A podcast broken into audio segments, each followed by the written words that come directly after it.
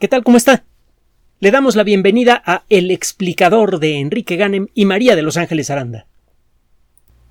Todas las estrellas del cielo, incluso las más pequeñas, son verdaderos titanes. Es sólo porque la distancia que nos separa de ella es, igualmente titánica que no nos damos cuenta de lo que estos objetos son en realidad hemos dicho en otras ocasiones que nuestro Sol es una estrella subenana, ni siquiera está a la mitad de la escala entre las estrellas más grandes y las más pequeñas, es, una estrella que casi llega a ser enana. Y eh, nuestro Sol emite una cantidad de luz tan enloquecedora que a pesar de que recibimos solamente un dos mil millonésimo de toda la energía que irradia nuestra estrella, pues la Tierra entera funciona, el ecosistema funciona y usted y yo estamos vivos gracias a eso. Una cantidad de energía fastuosa, enloquecedora.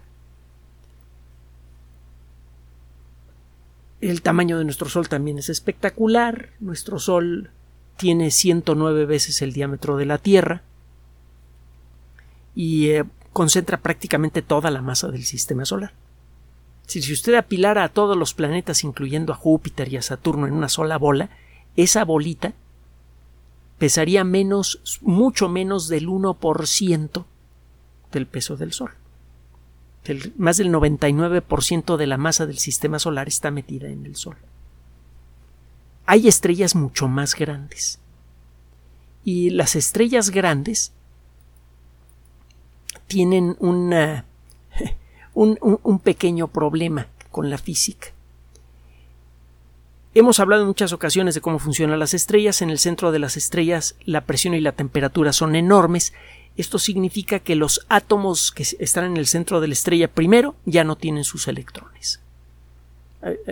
A la primera provocación los átomos dejan caer sus electrones. Si usted hace chocar átomos entre sí, con la energía suficiente se les caen todos los, electrones.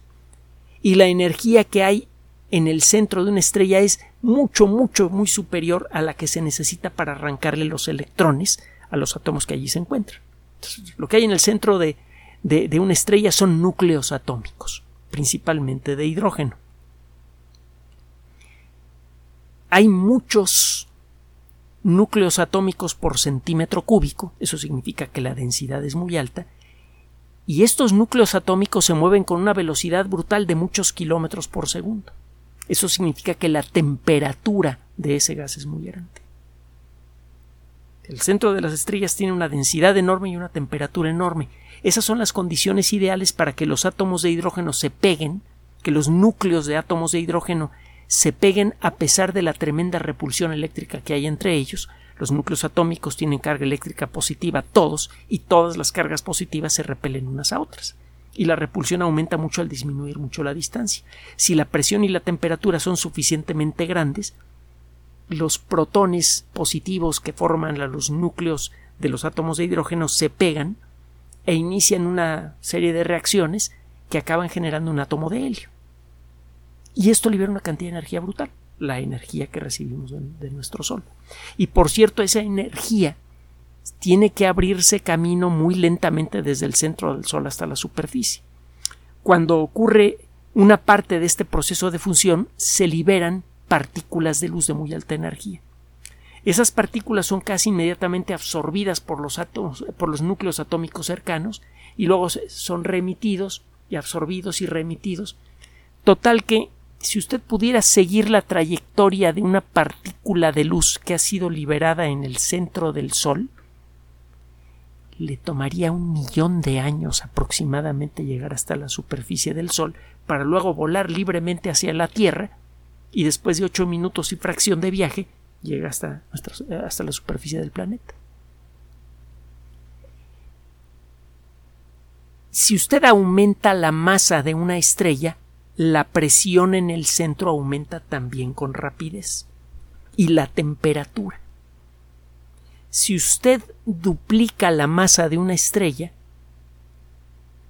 el ritmo de las reacciones nucleares que hay en el centro de la estrella que dependen de la presión y de la temperatura crece ocho veces. Si usted aumenta un poco la masa de una estrella, su luminosidad crece muy rápido. Es por esto que una estrella que sea unas pocas veces más brillante que más masiva que nuestro Sol puede emitir miles de veces más luz. Eso por sí mismo es suficiente es, es realmente escalofriante. Una estrella cien veces más brillante que el Sol es, es un concepto enloquecedor. Tiene mucho tiempo que por distintos motivos los astrónomos eh, identifican en el cielo a estrellas extremas, estrellas tan poco masivas que apenas hay presión en su centro para que ocurran las reacciones termonucleares. Estas estrellitas apenas merecen ese nombre. Son más grandes que Júpiter, unas 10 veces más grandes que Júpiter en, en diámetro, eh, su masa puede ser como 100 veces mayor que la de Júpiter, una cosa así. Y estas estrellitas tienen apenas las condiciones para que en su centro ocurra la fusión nuclear. Para, para que una estrella pueda brillar de manera estable por mucho tiempo, necesita que en el centro exista principalmente hidrógeno. El helio queda como una ceniza nuclear que comienza a acumularse poco a poco en el centro de la estrella. Cuando el 12% del material que hay en el centro de una estrella es helio en lugar de hidrógeno, las reacciones termonucleares empiezan a perder fuerza y eso desequilibra la estrella. Y según el tamaño de la estrella pueden pasar cosas diferentes. Bueno, en una estrella como el Sol, el, eh, hidrógeno, el helio se va acumulando poco a poco en el centro de la estrella y eso va cambiando poco a poco lo que pasa en el corazón de la estrella. Para no meternos en demasiados líos, otro día lo hacemos, ya sabe que no le sacamos aquí a, a ningún rollo que tenga que ver con la ciencia. Este proceso de contaminación del núcleo de una estrella hace que la estrella se caliente. Nuestro Sol en la actualidad es como un 20% más caliente emite como un 20% más energía que la que emitía cuando la Tierra acababa de, formarse. Y por cierto, por esto la vida en la Tierra se va a acabar mucho antes que se acabe la Tierra misma. Dentro de algunos dicen 60 millones de años, otros dicen que 100, hay otros que dicen que no, que no menos de mil millones de años, todavía no lo sabemos con exactitud, no se me preocupe en cualquier caso, la Tierra se va a volver inhabitable absolutamente inhabitable por la temperatura. Claro está, parece entonces o ya nos eh, suicidamos colectivamente como consecuencia de nuestra estupidez eh, social o ya nos volvimos cuerdos, maduramos colectivamente y ya nos salimos del sistema solar. El punto es que en una estrella el, proceso de acumulación de helio depende de la masa de la estrella. Si la estrella es muy chiquita, como el proceso de fusión nuclear ocurre muy lentamente, la acumulación de helio ocurre también con lentitud. Y esta estrella va a tardar muchísimo tiempo antes de desequilibrarse. Una estrella de este tipo, que se llaman enanas rojas, por cierto, la estrella más cercana conocida al sistema solar es una enana roja, próxima Centauri, estas estrellas pues pueden tardar más de un millón de millones de años antes de desequilibrarse un planeta habitado alrededor de una estrella así experimentaría un millón de millones de años de estabilidad. Y esto, una civilización que pudieran hacer allí podría evolucionar de manera verdaderamente fabulosa, si es que, de nuevo, no existe algún problema fundamental en la naturaleza de las sociedades de seres inteligentes que haga que las que, que enloquezcan y se maten unos a otros o que abusen demasiado tanto unos de otros que la sociedad se, desarticule, como eh, está sucediendo casi con nuestra sociedad, que está muy, muy dispareja. ¿Cuántas veces hemos dicho sabemos producir y no sabemos repartir? Bueno, una estrella pequeñita, con la décima parte de la masa del Sol, que son las estrellas, es más o menos la masa de la estrella más pequeña que, de acuerdo con la teoría, puede emitir luz de manera normal. Las enanas rojas más ligeritas tienen como la décima parte de la masa del Sol. Una estrella así podría durar un millón de millones de años antes de desequilibrarse. Nuestro Sol va a juntar en total como unos nueve mil millones de años de estabilidad antes de enloquecer y empezar a crecer y hacer otras cosas. Una estrella más grande experimenta este proceso con mucha mayor rapidez. De hecho, una estrella que tenga apenas unas 8 o 10 veces la masa del Sol vive 10 millones de años, una cosa así, que no son nada. Nuestro Sol tiene 4.586 millones de años. Vaya, el error estimado en la edad de nuestro sistema solar, y mire que ya hemos hecho la medición con mucha precisión, es más o menos de entre 5 y 10 millones de años. Es decir, que el error en la estimación de la edad de la Tierra es el tiempo de vida de una estrella que tenga más o menos 10 veces la masa del Sol, como 10 millones de años. Y estas estrellas cuando se desequilibran revientan de una manera bastante, bastante espectacular. Estas estrellas producen las supernovas tipo 2.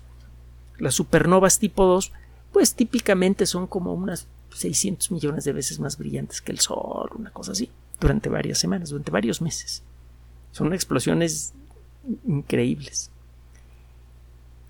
Si usted sigue aumentando la masa de la estrella, el tiempo de vida de la estrella es menor y, y la forma en la que mueren estas estrellas es aún más espectacular.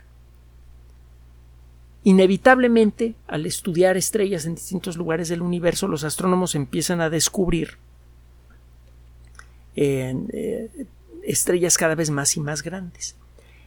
La más grande conocida se encuentra en una eh, nube de gas gigante que se parece un poco a la nebulosa de Orión. Usted probablemente ha visto la, la nebulosa de Orión, aunque a lo mejor no la ha identificado en los últimos meses del año, los primeros meses del año del nuevo año, en el cielo nocturno de muchos lugares del mundo se ve una constelación grande que tiene dos estrellotas grandototas, dos estrellas de primera magnitud. Es hasta donde yo sé la única constelación que tiene dos estrellas de primera magnitud, la, la constelación de Orión. Y en el centro hay tres estrellas que todo el mundo les llama los tres reyes magos. Bueno, en si usted ve las tres estrellas que forman el cinturón de Orión, verá que hay otras tres estrellas más chiquitas prácticamente perpendiculares a las tres estrellas del cinturón de Orión. La estrella del centro se ve como manchadita, si la ve con binoculares se ve como emborronada. Y si toma una fotografía astronómica, que es más fácil de lo que usted cree, sale la famosa, la gloriosa nebulosa de Orión. Pida en, en internet nebulosa de Orión y verá las fotos. Usted puede tomar fotos así, por cierto. Y le digo, es facilísimo. Bueno, el, caso es que, estas eh, que, la estrella más grande conocida se encuentra en una nebulosa parecida en aspecto, pero mucho más grande. Se llama la nebulosa de la tarántula, por el aspecto que tiene al telescopio. Esta nebulosa de la tarántula no se encuentra en la Vía Láctea, se encuentra en una galaxia vecina, la gran nube de Magallanes. Está como a 160 mil años luz de distancia de la Tierra. Las imágenes que estamos viendo ahora de esa estrella y de esa nebulosa tienen como 160 mil años. Hay un eh, grupito de estrellas en la nebulosa de la tarántula que casi con seguridad se formó allí. El número de catálogo de eh, todos los objetos celestes tienen algún número de catálogo, sea una galaxia, un grupito de estrellas muy apretadito, un cúmulo, de, un cúmulo estelar, eh, un resto de supernova, todo eso se le pone un número de catálogo. El número de catálogo de este grupito de estrellas que se formó en la nebulosa de la tarántula es R136. Otro día le platico la historia de, esta terminología. El caso es que ah, mm, la estrella conocida como R136A1 sigue siendo desde su descubrimiento hace algunos años, la estrella más masiva conocida para la sociedad humana. La superficie de esta estrella tiene eh, una temperatura de cuando menos unos 46.000 grados centígrados, que es aproximadamente 10 veces superior a la temperatura de la superficie de nuestro Sol. No exactamente la superficie de nuestro Sol son como 5.500 grados, eh, grados centígrados, bueno, grados Kelvin, aunque la diferencia entre grados Kelvin y grados centígrados a esa escala es prácticamente cero. Esta estrella eh, tiene una luminosidad verdaderamente increíble. Una forma de medir la intensidad de la luz de una estrella consiste en asignarle lo que se llama una magnitud absoluta. La magnitud de una estrella es el brillo aparente de la estrella. Hay estrellas mucho muy brillantes como Sirio, que son estrellas, pues, eh, son más grandes que el Sol, emiten más luz que el Sol, pero no mucho más. Se ven grandototas en el cielo nocturno porque están más o menos cerca de nosotros. En cambio hay otras estrellas que son verdaderos titanes que emiten cantidades brutales de luz y que se ven chiquitas porque están mucho más lejos. En el cielo de diciembre usted puede ver este ejemplo eh, muy claro. Tiene usted a la estrella Sirio del Can Mayor, que está pegadita a la constelación de Orión. De hecho, si usted agarra las tres estrellas del cinturón de Orión y traza una línea que las une en dirección hacia el sur, esa línea prácticamente llega a la estrella Sirio, que es grandotota. Ahora, hacia el norte de la constelación de Orión, más bien hacia el sur de la constelación de Orión, hay una estrellota grande, muy brillante, que eh, se llama Rigel, que significa la rodilla del gigante. Rigel, no recuerdo los detalles, pero los encuentros en la Wikipedia, es como cien mil veces más brillante que el Sol. Cien mil veces. Solo que está mucho más lejos, por eso tiene una luminosidad aparente un poquito menor que la luminosidad de Sirio. Entonces, si usted nada más da la magnitud de una estrella, está usted dando un dato que no sirve de mucho. Una estrella mucho muy brillante, pues a lo mejor es una estrella realmente débil, pero muy cercana. Para eso los astrónomos utilizan otra cantidad que se llama la magnitud absoluta. La magnitud absoluta es con qué luz brillaría esta estrella si estuviera a 10 años luz de distancia de la Tierra. La magnitud absoluta, la magnitud aparente de nuestro Sol es súper brutal. Una estrella de primera magnitud es más brillante que una de segunda magnitud, que a su vez es más brillante que una de tercera magnitud. La escala es logarítmica. Si una estrella es más brillante que una estrella de primera de la estrella que ha sido definida como primera magnitud, se le asigna magnitud cero si es más brillante aún, magnitud menos 1, menos 2, menos 3. Venus, en su momento de máxima brillantez, tiene una magnitud absoluta, una magnitud, perdón, visual como de menos 4. La Luna creo que tiene como menos 12 y el Sol es como menos 26. El Sol es escandalosamente brillante. Pero si usted lo lleva a 10 años luz de distancia de la Tierra, se convierte en un puntito que cuesta trabajo ver en las noches más oscuras me parece que tiene una magnitud absoluta como de 5.6. Y las estrellas más débiles que puede ver un ojo humano típico son de sexta magnitud. Hay una que otra persona que logra distinguir hasta novena magnitud. Pero normalmente lo típico es una persona ve hasta la sexta magnitud cuando tiene una vista decente. Así que apenas veríamos a nuestro Sol a 10 años luz de distancia. En la R 136A1 tiene una magnitud absoluta de menos 8.18. Es decir, que si la colocáramos a 10 años luz de distancia, emitiría una luz equivalente como la de la luna en cuarto creciente, poquito menos. Toda ese, ese torrente de luz saldría de un solo punto. Es un espectáculo verdaderamente increíble. Esta estrella tiene una masa tan grande que de veras ha costado trabajo medirla. Hay varias técnicas para medir la masa de una estrella. Por ejemplo, si usted tiene dos estrellas que giran una alrededor de la otra, si usted puede calcular la distancia en kilómetros entre las estrellas, hay varias técnicas para ello, y mire cuánto tiempo les toma girar alrededor de ese centro de gravedad común, con una fórmula muy sencilla usted puede calcular la, masa de las dos estrellas. Y con otras técnicas usted puede saber de toda esa masa cuál le corresponde a una estrella y cuál le corresponde a otra. Si una vez que usted puede observar a dos estrellas girando alrededor de un centro de gravedad común y aplica unas ciertas técnicas muy estandarizadas que tienen los astrónomos, en poco tiempo puede decir, mira, esta estrella tiene tal masa y esta estrella tiene tal otra masa. Es una de las técnicas que se utilizan para calcular la masa de una estrella. Hay varias. Recientemente fue publicado el resultado de un trabajo realizado por investigadores de la Asociación de Universidades para Investigación en Astronomía. Es una organización internacional muy conocida entre los astrónomos que se llama AURA. Estos astrónomos utilizaron uno de los telescopios más grandes del mundo, que se encuentra en Chile, el telescopio Gemini Sur, que tiene 8 metros 10 centímetros de diámetro. Durante décadas el telescopio más grande del mundo, y es verdaderamente imponente, fue el telescopio de Monte Palomar de 5 metros de diámetro. Este angelito tiene 8.1 y, por, y en, en, este momento el más grande del mundo está en territorio español, en las Islas Canarias, el gran telescopio Canarias de 10 metros 40 centímetros y está en construcción, le comentábamos hace poco, un, un monstruo de 40 metros en Chile. Chile es la capital mundial de la astronomía.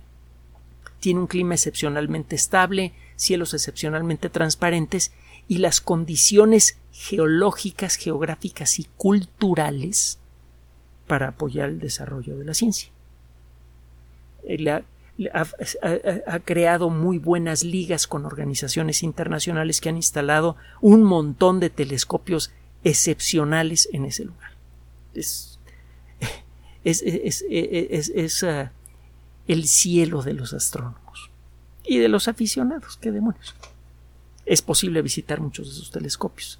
A ver si un día se nos hace. Bueno, el caso es que en, uno de estos grandes supertelescopios que hay en Chile, el Gemini Sur, hay otro telescopio del mismo tamaño que se llama Gemini Norte.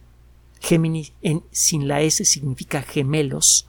Ese es el nombre de la constelación zodiacal, por cierto, Gemini, no Géminis.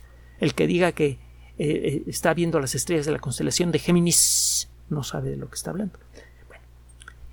Utilizando este observatorio, instrumentos excepcionalmente sensibles, un espectrógrafo muy sensible que puede descomponer la luz que viene de esta estrella en un arco iris muy largo, muy detallado.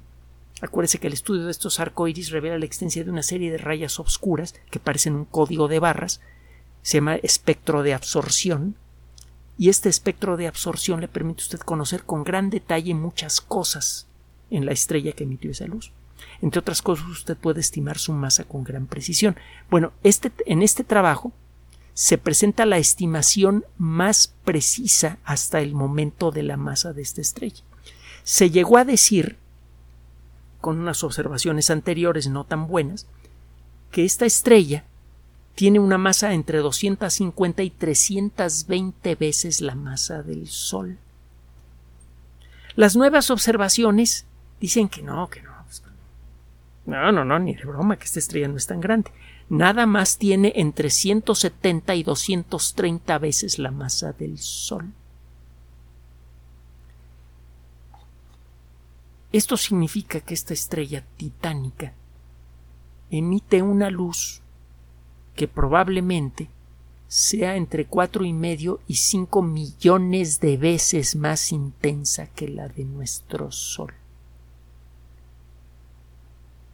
Si esta estrella fuera colocada en el centro del sistema solar, la Tierra no solamente quedaría instantáneamente cauterizada, se derretiría, volvería a ser líquida. Esta estrella no puede durar mucho tiempo así. Esta estrella acaba de nacer en términos astronómicos y ya está a punto de reventar. Le debe faltar poquito tiempo, quizá unos 200 100 mil años, 150 mil años, quizá menos, quizá 100 horas, no lo sabemos. El caso es que esta estrella no puede permanecer estable por mucho tiempo por lo que le comenté. Es probable que el tiempo de estabilidad de esta estrella sea de alrededor de un millón de años o menos. Este tipo de estrellas antes eran muy abundantes. Parece que las primeras estrellas que hubo en el universo eran así o más grandes. Estas primeras estrellas explotaron rápidamente y comenzaron a sembrar el universo joven con elementos químicos eh, importantes de aquellos que sirven para construir planetas y construir vida y construir astrónomos, entre otras cosas. El proceso comenzó cuando el universo era muy, muy joven. Y es por eso que esta estrella es especialmente interesante. La tenemos aquí cerquita, digo, relativamente hablando, ciento y tantos mil años luz de distancia. 160 mil años luz, una cosa así. Esto significa 163 mil, parece que es la, distancia más precisa que hay. Eso significa que con el telescopio espacial Hubble y ahora con el nuevo telescopio James Webb, vamos a poder estudiarla con gran detalle y eso nos va a dar una idea de qué buscar en los límites del universo observable. Para eso es el telescopio James Webb. Pretende observar las eh, primeras estrellas que comenzaron a brillar en el universo recién nacido cuando tenía hace más de 13.200 o 13.300 millones de años. El entendimiento de cómo funcionaron esas estrellas será crucial para entender cómo fue la evolución temprana del universo. Y esto a su vez nos va a permitir sacar un montón de conclusiones que incluyen, entre otras cosas, al desarrollo de las civilizaciones. Si las primeras estrellas comenzaron eh, eran así de grandotas y comenzaron a explotar rápidamente y comenzaron a sembrar el universo con materiales ideales para la formación de planetas, entonces es muy probable que hace más de diez mil millones de años haya aparecido la vida en algún rincón del universo. Y quizá la inteligencia también. Y en diez mil millones de años esa inteligencia podría haber evolucionado de manera espectacular, quizá tanto que se volvió invisible. Simplemente recuerde eh, que una tecnología suficientemente avanzada puede volverse invisible. Piense usted en un hombre de Neandertal que no sabe que por encima de su cabeza a 12 kilómetros está eh, volando un avión lleno de pasajeros o un satélite artificial. El entendimiento de cómo fue la evolución temprana del universo es crucial para entender la evolución de todo en el cosmos, desde la materia hasta la vida. Y es por eso que esta estrella es especialmente importante, porque nos da un ejemplo de lo que tenemos que buscar en las imágenes profundas que pronto comenzará a enviar el telescopio James Webb.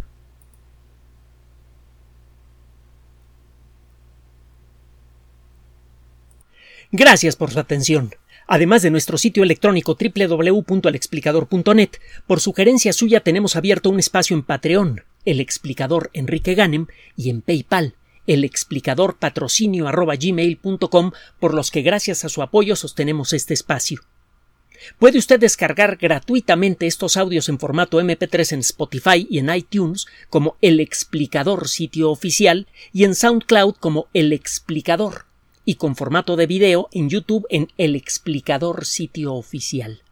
Recuerde nuestras redes sociales de siempre, Twitter Enrique-Ganem y en Facebook Enrique Ganem sitio oficial, El Explicador y los grupos que usted ya conoce. Finalmente, El Explicador siempre somos María de Los Ángeles Aranda y Enrique Ganem. Gracias.